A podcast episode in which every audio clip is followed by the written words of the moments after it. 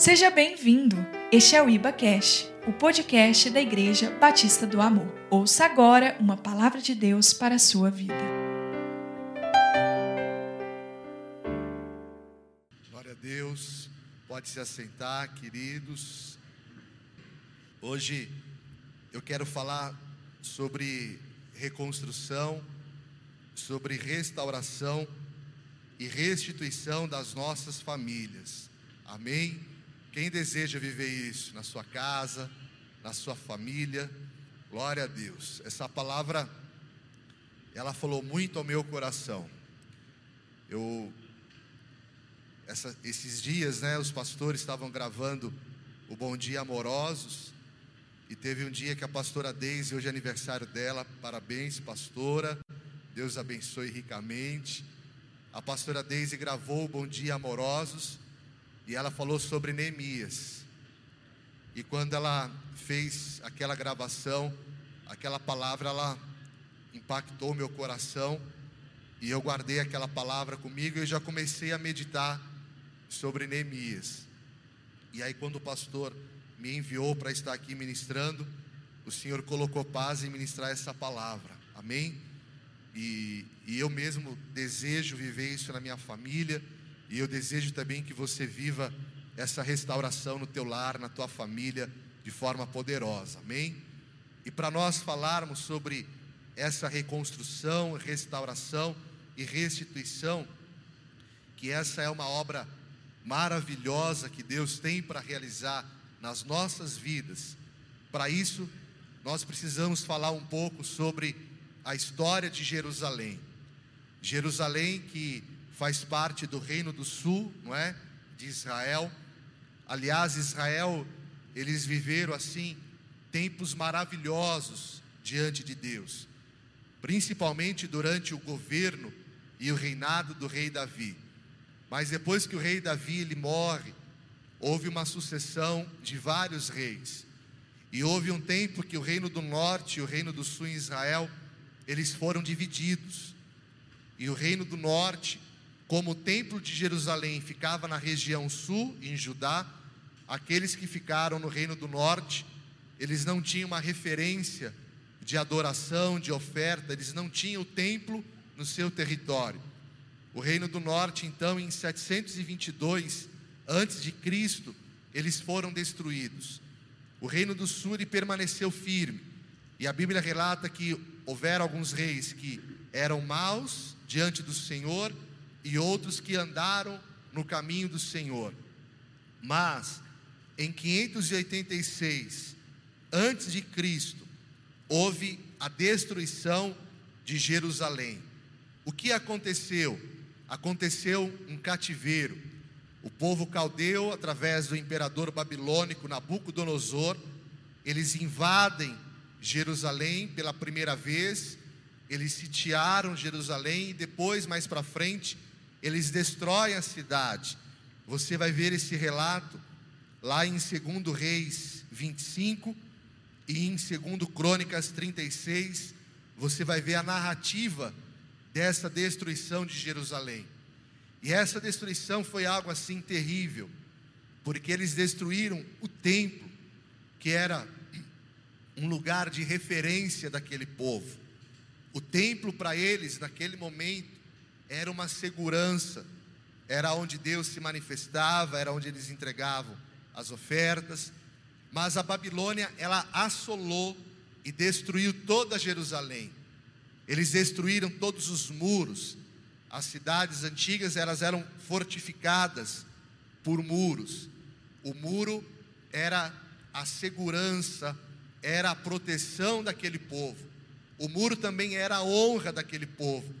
Nós vemos no Antigo Testamento como em Jericó, Josué destruindo as muralhas de Jericó, e Nabucodonosor ele destrói as muralhas de Jerusalém, e como ela, ela era fortificada, ela tinha portas, e essas portas foram destruídas, elas foram queimadas a fogo. Uma grande destruição veio sobre Jerusalém. O livro de, do profeta Ageu e o livro de Esdras ele vai narrar o período da reconstrução do templo. Depois que cai o império da Babilônia, é levantado o império persa. E havia um rei, o nome dele é Ciro. Esse rei, Deus move o coração do rei Ciro. É tão maravilhoso você olhar para a palavra e ver que um rei que era imperador, que era um homem poderoso, como Deus move o coração dele. Isso é a graça, é o amor de Deus. A palavra fala que Deus, ele levanta reis e ele os faz cair. Mas todo o coração do homem, quando ele é movido pelo Senhor, coisas maravilhosas são realizadas. E esse rei permite que os judeus, quando Jerusalém foi destruída, muitos deles, nobres, magistrados, príncipes, eles foram levados cativos para a Babilônia. Eles ficaram presos na Babilônia. Alguns poucos ficaram em Jerusalém. Aqueles que eram mais de famílias mais simples, mais pobres, eles ficaram em Jerusalém. Os que foram levados cativos, eles foram viver na Babilônia, como por exemplo Daniel. Mas quando o rei Ciro dá esse decreto, movido por Deus, eles começam a voltar para Jerusalém. Tem a primeira vinda, a segunda, a terceira, eles voltam com Zorobabel, eles voltam com Esdras e agora em 516 antes de Cristo, eles reconstroem o templo. O que estava destruído foi reconstruído. Mas o que é interessante, mesmo depois da reconstrução do templo, o povo ainda vivia vergonha e opróbrio. Por quê? Porque os muros, que eram as ruínas, ainda estavam destruídos, escombros daquela destruição. E chega então a Neemias a notícia de que Jerusalém estava com os muros destruídos e as portas derrubadas, queimadas a fogo. Ou seja, para nós entendermos melhor, a obra que Deus tinha para realizar, ela ainda não estava completa. Só o templo estava reconstruído, a cidade ainda estava destruída. Só que o nosso Deus, ele não é um Deus de fazer a obra pela metade. O nosso Deus é um Deus de fazer a obra completa. Aquele que começou a boa obra, ele aperfeiçoará e ele terminará, ela vai ser completa. E eu coloco essa palavra sobre a tua vida. Nós estamos debaixo dessa palavra, nós estamos em obra e Deus vai fazer uma obra completa. Amém? Se você puder, declare no teu lugar: a obra de Deus, ela será completa na minha vida, em nome de Jesus. Amém? Quem crê nisso? Aleluia. Então, chega Neemias todo esse relato. Se você puder, abra a tua Bíblia em Neemias, no capítulo 1, no versículo 2.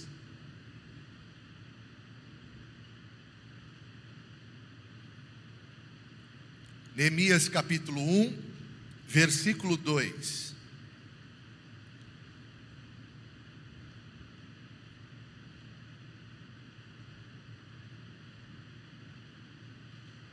Diz assim: Acharam? Veio Anani, um de meus irmãos, com alguns de Judá. Então lhes perguntei pelos judeus que escaparam e não foram levados para o exílio, e acerca de Jerusalém. Disseram-me: os restantes que não foram levados para o exílio e se acham lá na província, como que eles estão, irmãos? Em grande miséria e desprezo. Pior do que a miséria é o desprezo. É quando você se sente desprezado. E como que estavam os muros de Jerusalém? Derribados e as suas portas queimadas. Amém. Pai, eu quero consagrar essa palavra na tua presença. Eu coloco a minha vida aqui como um instrumento, Pai. A palavra ela já está escrita há milhares de anos ela foi escrita, movida pelo teu espírito, mas eu creio que a tua palavra é viva, ela é eficaz. Pai, que essa palavra possa falar aos nossos corações, Usa, ó Deus, a minha vida como instrumento. Cada um dos teus filhos que ouvir essa palavra, Pai, o teu Espírito, eu te peço, possa trazer discernimento, revelação, que essa palavra possa alimentar o nosso espírito, nos dar força. Eu consagro essa palavra no teu altar, eu peço, Pai, a tua graça, o teu favor, para que eu possa ministrar essa palavra, me cobre com teu sangue. Abençoa, Pai, cada um dos teus filhos que estão aqui, em nome de Jesus. Aleluia. Então, essa era primeiro uma introdução de tudo que estava acontecendo em Jerusalém. Agora, Neemias, ele era copeiro do rei, ele morava na cidade de Suzã, uma das principais cidades do Império, per, do Império Persa, e como copeiro, Neemias era copeiro do rei Artaxerxes, e ele tinha uma posição de respeito, uma posição de responsabilidade. Todas as vezes que o rei fosse beber um vinho, uma bebida, antigamente havia um costume das pessoas envenenarem os reis para que elas pudessem se rebelar e ocupar o trono. E Neemias ele era responsável em beber aquele vinho, em experimentar aquela bebida para garantir que ela não estava envenenada. Então ele era uma pessoa de confiança do rei. Neemias, diferente dos seus irmãos que estavam em Jerusalém, destruídos em desprezo e miséria, Neemias estava bem, ele morava no palácio junto com o rei, ele convivia com os nobres naquele palácio, naquele império, ele comia bem, ele dormia bem, ele tinha influência, ele tinha acesso ao rei. E ele pergunta a Anani, seu irmão que vem de Jerusalém, como que está o povo? Como que está Jerusalém? Neemias então recebe a notícia que Jerusalém estava destruída. Neemias nessa posição que ele vivia ali junto à nobreza, ele recebe a notícia que Jerusalém estava destruída. E ele ouve a notícia da condição do povo, da destruição, da vergonha, das portas queimadas a fogo, os muros destruídos, e uma cidade sem muro, ela é uma cidade desprotegida, sem defesa, é uma cidade à mercê do inimigo, porque ela não tinha proteção, não tinha porta, lugar para entrar, não tinha lugar para sair, eles não tinham referência. Mas quando Neemias ele recebe essa notícia, acontece algo no coração de Neemias. E é chocante isso, e é isso que eu queria trazer o teu coração. Houve um despertar no coração, no espírito de Neemias. Houve um impulso, e esse impulso, ele é movido por Deus. Deus ele vem e ele nos impulsiona, ele nos move a nós irmos em direção à missão que ele tem para nós. Quando o teu coração está sensível e o teu coração se move pela vontade do Senhor, você é impulsionado nessa direção, Deus te move a essa missão, e foi o que aconteceu com Neemias. Houve no coração dele o inconformismo, como a palavra fala lá em Romanos 12: Não vos conformeis com o presente século, mas transformai-vos pela renovação da vossa mente alguma coisa aconteceu dentro do coração de Neemias. Esse inconformismo mudou a disposição dele. Os objetivos de Neemias eram um: ele tinha planos, ele tinha propósitos pessoais, mas naquele momento, ele abre mão dos seus planos, dos seus propósitos, e ele se lança nessa missão que Deus estava trazendo a ele. Neemias ele abre mão da sua posição no palácio, da sua posição de honra, porque o coração dele é movido por compaixão, por intercessão, e ele começa a sentir a dor do povo. É maravilhoso esse sentimento. Só alguém que serve a Deus pode ter o seu coração assim transformado. Amém? E queridos, a minha oração nesta noite é que o Senhor possa despertar em cada um de nós o que ele despertou em Neemias um despertar para que toda acomodação e passividade elas sejam rompidas em nome de Jesus. A acomodação, a passividade é quando nós nos acostumamos e nos adaptamos ao que estamos vivendo. Nós vamos nos acostumando a vendo as coisas acontecerem, nos acostumamos muitas vezes a uma paralisia, a uma situação familiar no casamento. Ah, meu casamento está assim mesmo. Ah, mas já faz tempo, pastor, já faz tempo. Não, não liga não, pastor, eu já me acostumei. E nós vamos aceitando as coisas que vão acontecendo. Só que nós precisamos entender que há um Deus, um Deus vivo, há um Deus poderoso, e esse Deus quer realizar uma obra completa. Talvez nesse momento a obra está pela metade, Quantas pessoas, Douglas, começaram a construir uma casa e por planejamento, falta de recurso, ela ficou pela metade, ela não deu continuidade e a pessoa ela vai aceitando. A obra ela é completa. Diga assim, não é tempo de parar. Amém? Quem crê nisso? Não é tempo de você parar. Deus vai fazer uma obra completa na tua família, no teu casamento, na vida dos teus filhos, dos teus amados, em nome de Jesus. Então, Neemias ele vence aquela acomodação e com ousadia ele pede a Deus. A Bíblia, nós vamos ler daqui a pouco aqui, ele começou a orar dia e noite, e ele começa a jejuar, e ele ora incessantemente a Deus, sentindo a dor dos seus irmãos lá em Jerusalém. E Neemias, sempre que ele estava na presença do rei, ele era um homem alegre, Serjão. Ele era um cara assim feliz, exposto, sempre com uma autoestima, sempre motivado. Ele entrava na presença do rei feliz, sorria para o rei, ele motivava o rei. O rei ficava bem quando ele estava na presença de Neemias. Mas houve um momento que Neemias entra na presença do rei triste. E o rei pergunta para Neemias: Por que, que você está triste? Por que, que o teu semblante caiu? E naquele momento, Neemias entendeu: agora é a minha chance. É agora que eu vou falar com o rei.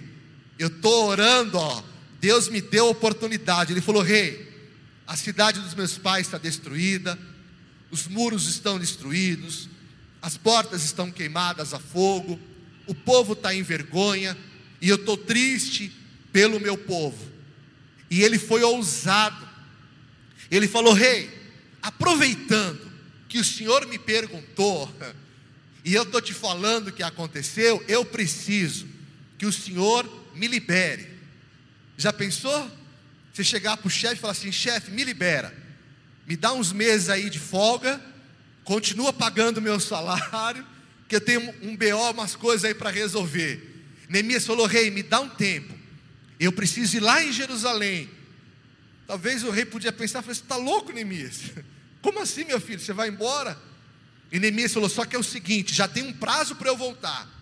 Ele, esperto, inteligente, já amarrou tudo, já falou o dia que ia voltar, deu o prazo da sua volta e o rei já estava ali favorável a Neemias. Só que não bastasse isso, diga assim: ele pediu mais. Diga, nós erramos, porque não sabemos pedir. E quando pedimos, pedimos mal. Neemias falou: só que agora eu preciso de duas cartas. A primeira é um passaporte, para eu atravessar as fronteiras do teu império, para ninguém me barrar. Eu preciso de carta branca para romper as, as fronteiras e ir para Jerusalém. E eu preciso de uma segunda carta, porque eu preciso de material, de madeira. E eu vou naqueles que têm madeira, para eles me darem madeira, porque eu vou levar para Jerusalém, porque eu estou indo lá fazer uma obra. Aleluia! Já pensou se fosse outra pessoa? Ô Neemias, por que, que você está triste? Ó oh, vida, ó oh, céus, ó oh, azar, rei. E começa a chorar na presença do rei. E que vergonha, irmãos. Mas ele estava movido por um propósito, por uma missão. E sabe o que aconteceu? O rei deu tudo o que ele pediu. Quando nós temos uma disposição interior, diga assim: esse é o combustível para uma grande obra de reconstrução. Aleluia. Amém? Em primeiro lugar, eu quero falar os tempos que Neemias viveu. O primeiro tempo é o tempo do choro e do arrependimento. Neemias 1, versículo 4 e 5.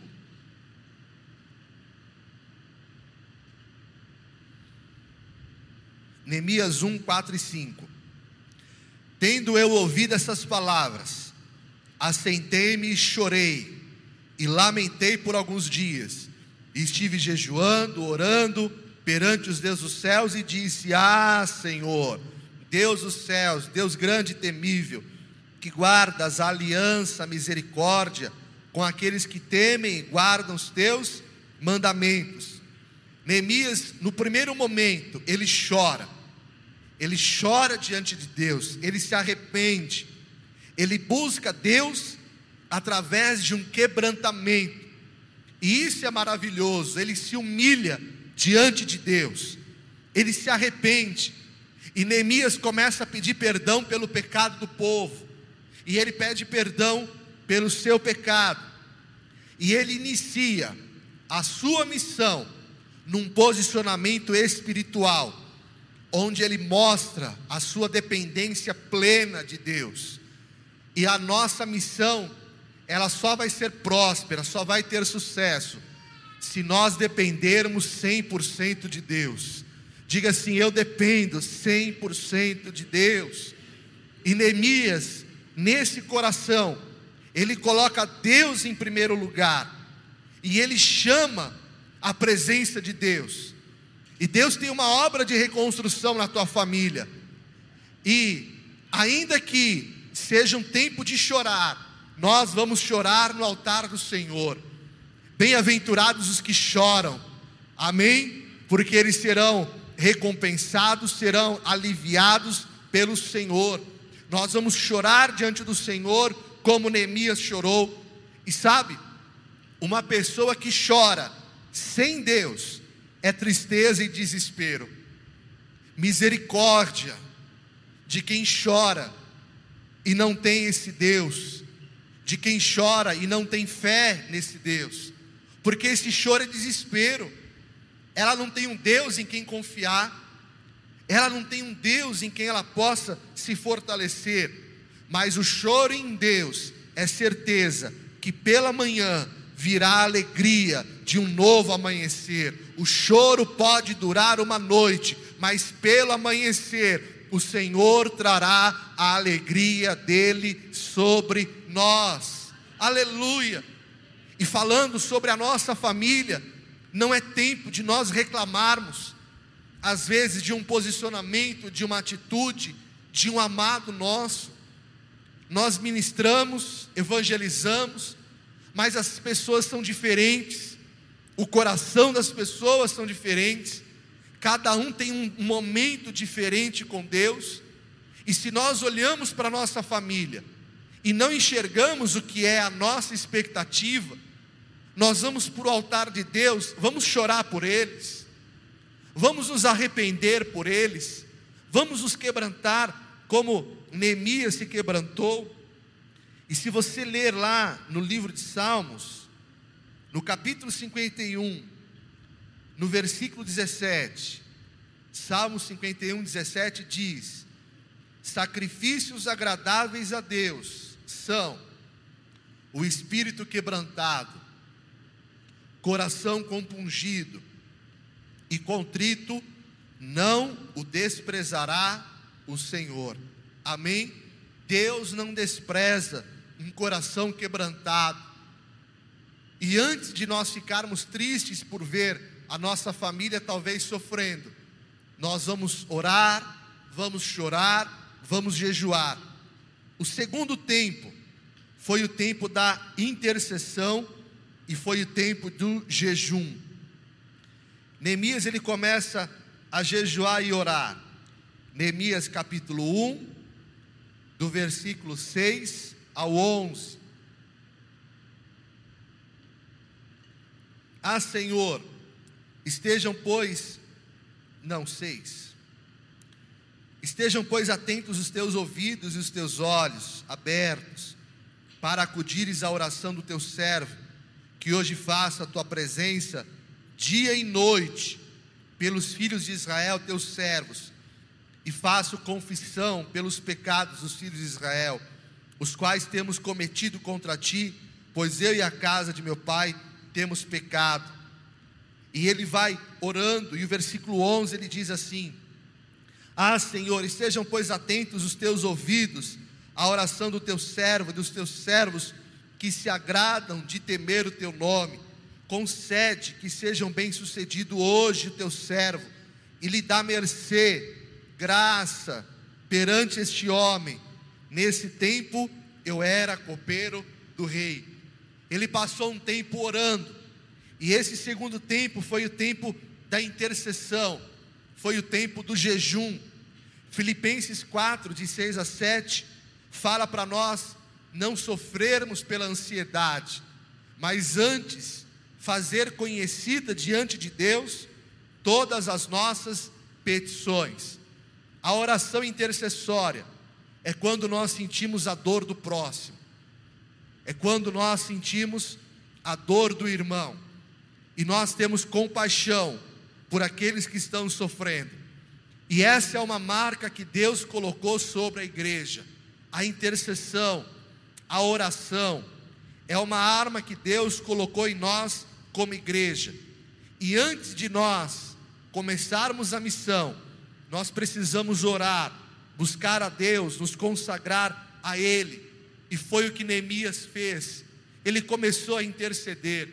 E eu louvo a Deus pela vida de cada irmão que dias atrás estava orando pela minha vida. Porque a oração ela nos fortalece. A oração ela nos abraça. A gente sente amor através da oração, e isso nos fortalece. Eu sou grato a Deus pela vida de cada um que esteve orando por mim e pela minha família. E queridos, nós precisamos continuar orando, não só pelos nossos irmãos da igreja, mas orar pela nossa casa. Muitas vezes nós falamos da nossa família, comentamos problemas que a nossa família vive, mas nós gastamos mais tempo falando, muitas vezes reclamando, do que propriamente orando. E Neemias, ele dedicou um tempo em orar, em jejuar, dia e noite orando, dia e noite orando, dia e noite clamando. E ele fala: nesse tempo, eu ainda era copeiro do rei. E a oração dele, ele fala que eu ache mercê, que eu tenha graça diante desse homem que era o rei. E irmãos, mais importante do que a fé de quem ora é o poder daquele que vai atender a oração. Nós precisamos ter fé. Mais importante do que a nossa fé é o poder daquele que vai receber a oração. E aquele que recebe a nossa oração, ele é poderoso. Ele é o Deus do impossível. Você está orando a pessoa certa. Ele tem poder, autoridade nos céus e na terra para realizar o impossível na tua família, na vida do teu filho, da tua filha, do teu casamento, do teu marido, da tua esposa. Então creia, esse Deus pode e Ele vai realizar uma obra de reconstrução, de restauração e de restituição na tua família e no teu lar, em nome de Jesus. Aleluia. Amém? E o terceiro tempo é o tempo da disposição. Diga disposição. Diga ânimo interior. Amém? Neemias 2, versículo 17.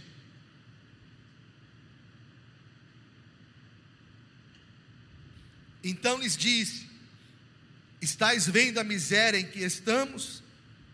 Ele está chamando o povo: olha, vejam, Jerusalém está assolada, as portas estão queimadas, vinde.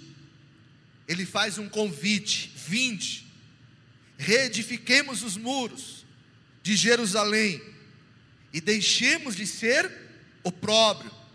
Neemias, ele saiu lá do palácio, ele abriu mão daquele emprego, daquele cargo, ele abriu mão daquela posição, ele se humilhou diante do rei, viajou dias e dias, e ele vai para Jerusalém.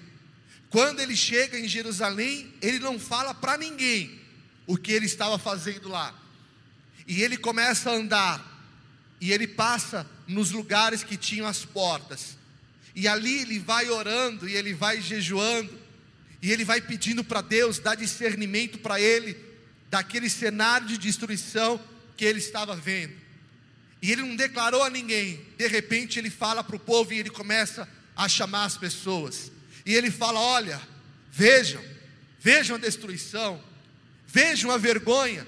E ele não fala, aponta o dedo, olha a vergonha que vocês estão. Ele diz: Olha a vergonha que nós estamos. Ele se inclui, ele se faz participante daquele povo e ele faz um convite: vinde, reedifiquemos, tenham ânimo, tenham disposição. E no 18 ele fala: Eu declarei a eles, como a boa mão de Deus estivera comigo, e também as palavras que o rei me falara. E aí o povo respondeu: Diga assim: o povo respondeu. E quem aqui vai responder nesta noite? O povo respondeu, eles disseram: disponhamos-nos, edifiquemos, diga assim, e todo o povo, eles fortaleceram as mãos para a boa obra. Aleluia. Glória a Deus. Quem quer viver essa palavra?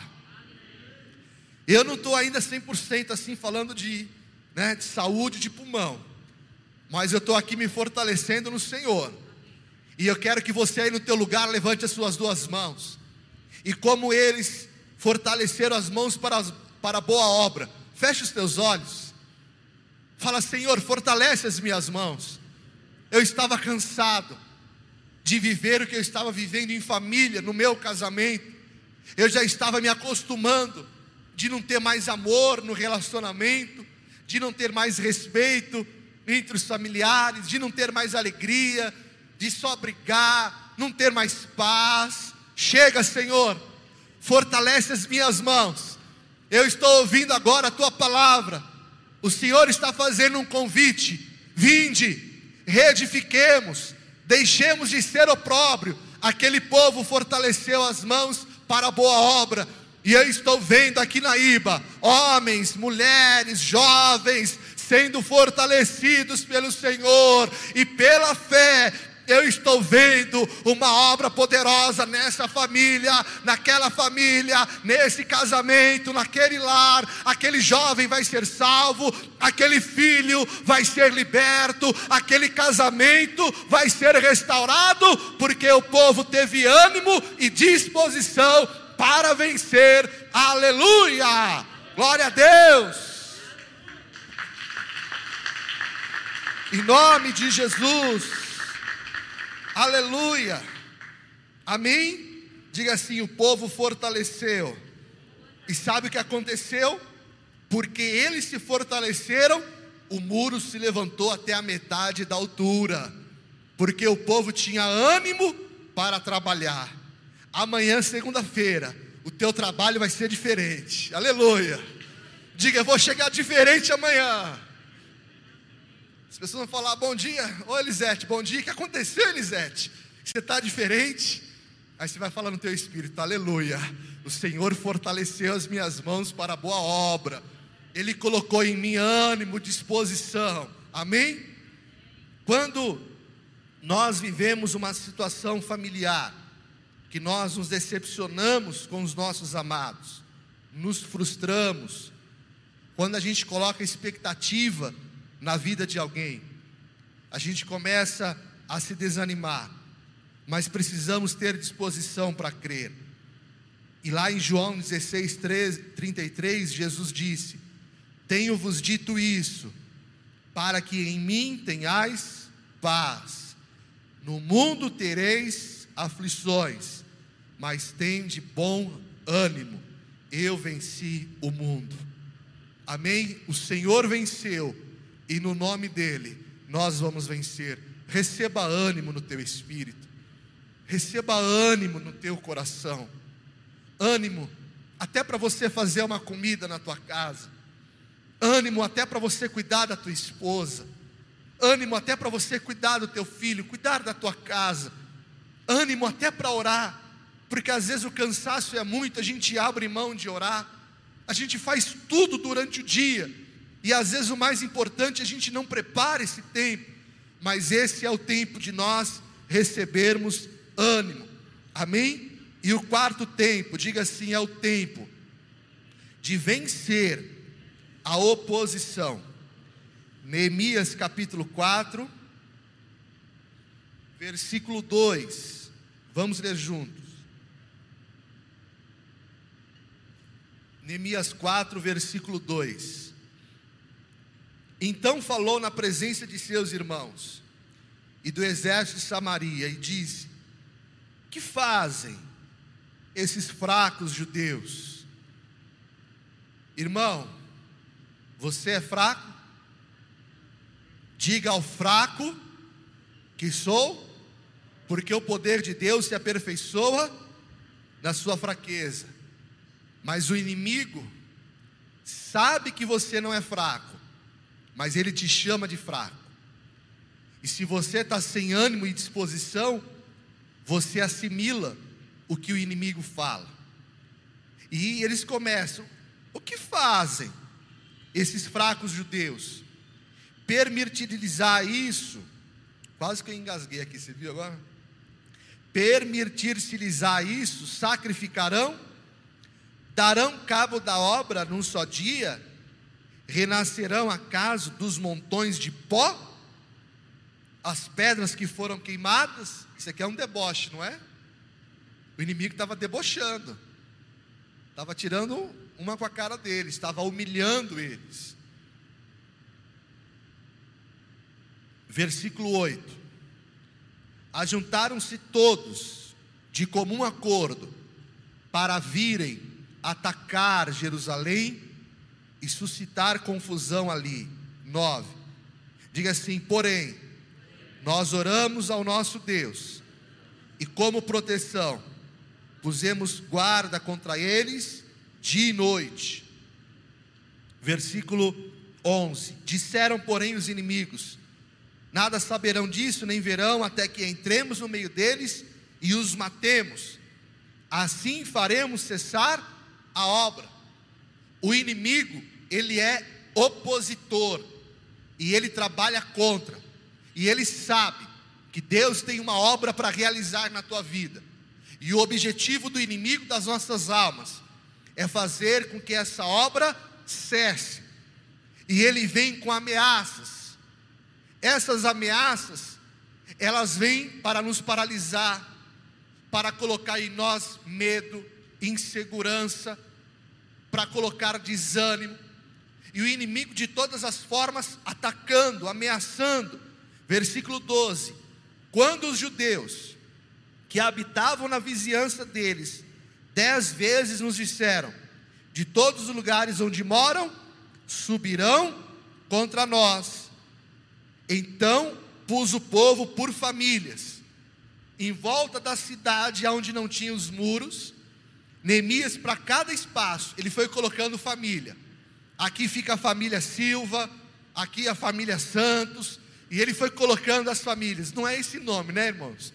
Porque eles eram judeus, os nomes são mais difíceis, né? Mas colocou eles por família. Neemias disse: Então pus o povo por família, nos lugares baixos e abertos, por detrás do muro, com as suas espadas e as suas lanças e os seus arcos. Inspecionei. O que que Neemias diz aqui? Me dispus e disse aos nobres, aos magistrados e ao resto do povo, a voz de comando de Neemias: Não temais, lembrai-vos do Senhor grande e temível, Povo, pelejem, lutem pelas vossos, pelos vossos irmãos, pelos vossos filhos, filhas, lutem por suas mulheres e por suas casas. Amém? Neemias então estava ali vencendo a oposição. E ele coloca as pessoas por famílias. E elas, como família, estavam lutando juntas. Havia ali uma disposição. Essa é a obra que Deus tem para nós. É a obra da restauração das nossas famílias, onde nós vamos lutar por nossas casas. Amém? Diga eu vou lutar pela minha casa. Diga eu vou lutar pela minha família. Era isso que Neemias estava dizendo. E eu quero fazer uma pergunta aqui nessa noite. Quem que está aqui que você se converteu e Deus restaurou a tua vida, levante a tua mão. Quem é que Deus restaurou o teu casamento? Quem é que Deus restaurou as tuas finanças? Curou a tua saúde, as tuas emoções? Quem é que passou a ter paz? Passou a ter alegria, não tinha alegria? Foi liberto do vício, da bebida, do cigarro, das drogas. Eu lembro quantos natais os meus tios fumando. Eu me lembro quando eu me converti, a minha família foi se convertendo. A minha mãe fumava, bebia, a minha tia. Era assim o Natal. Acabou, porque Deus fez uma obra na vida delas. Quem aqui viveu essa cura, essa restauração? Fique em pé no teu lugar, por favor. Aleluia. Nome de Jesus, disposição, povo. Olha para quem está do teu lado, direito. Olha para o lado esquerdo. Quem está aqui na frente, olha lá para trás. Agora nós olhamos aqui, olha quantas pessoas Deus fez uma obra. Deus fez na tua vida.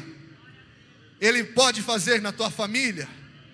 Quem aqui era difícil? Você falou, eu, eu era difícil. E Deus me converteu. Levanta a mão. Ô oh, irmãos, era misericórdia. Deus fez uma obra, como diz os goianos, custoso, né? Deus não fez uma obra na tua vida?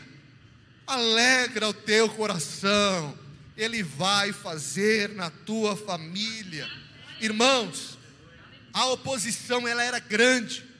Sambalá, Tobia, Gesem, Arábio, eles eram opositores. Eles ameaçaram Neemias.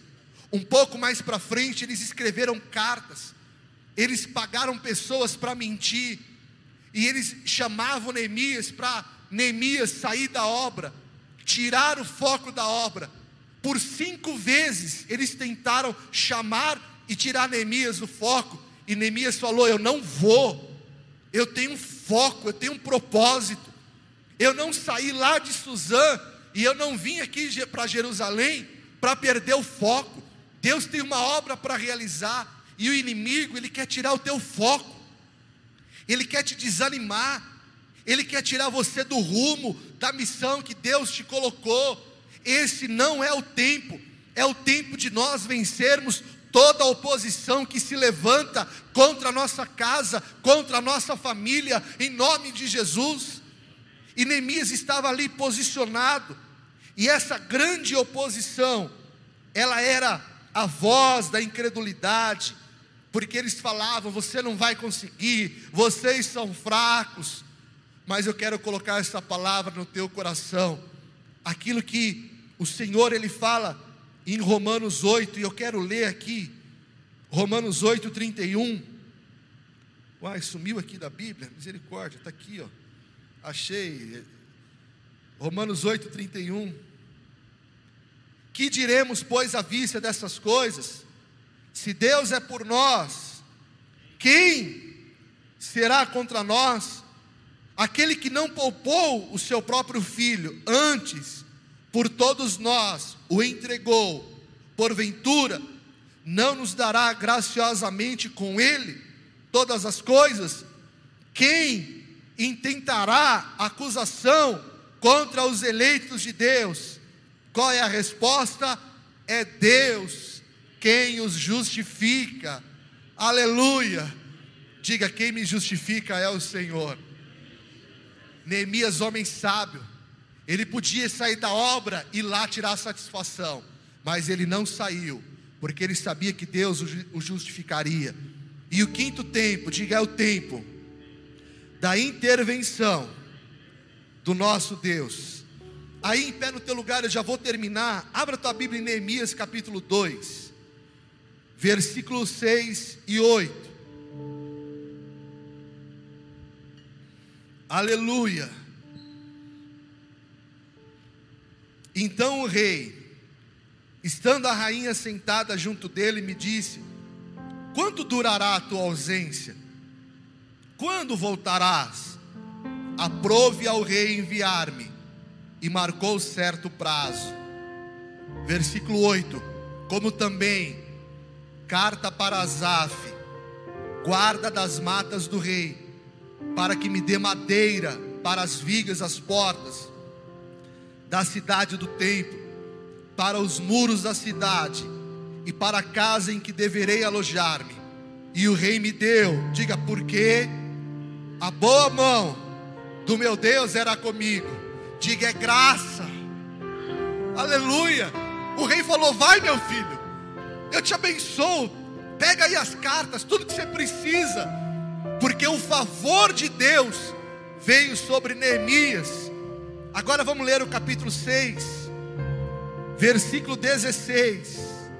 Aleluia.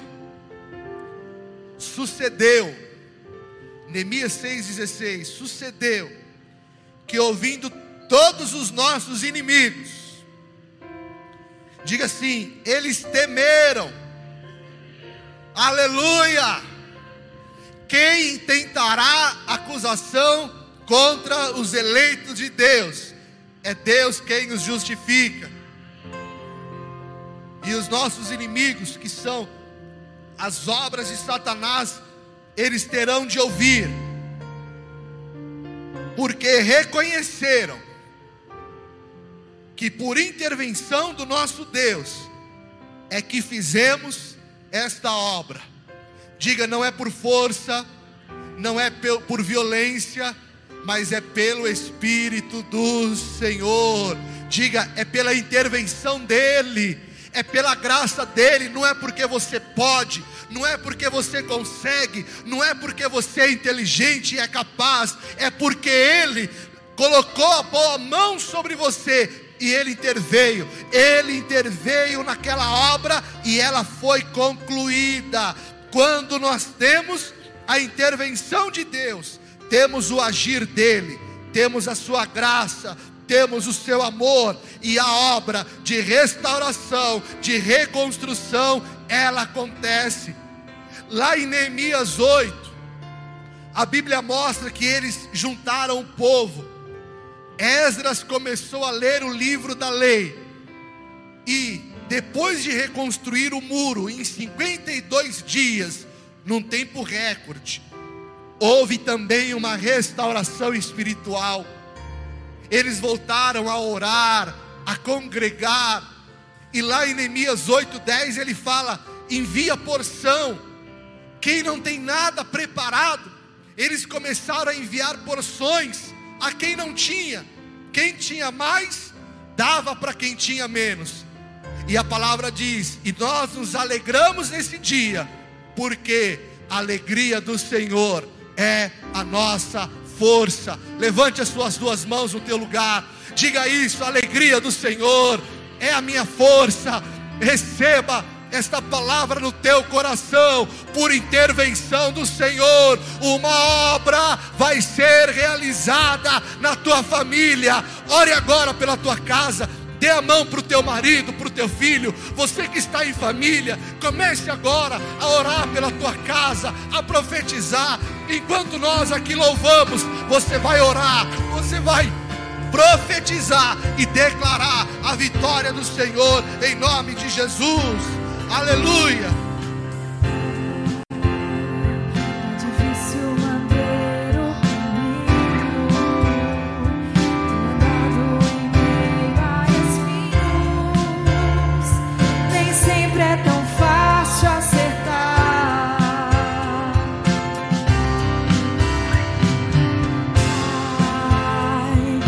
Emoções descalçam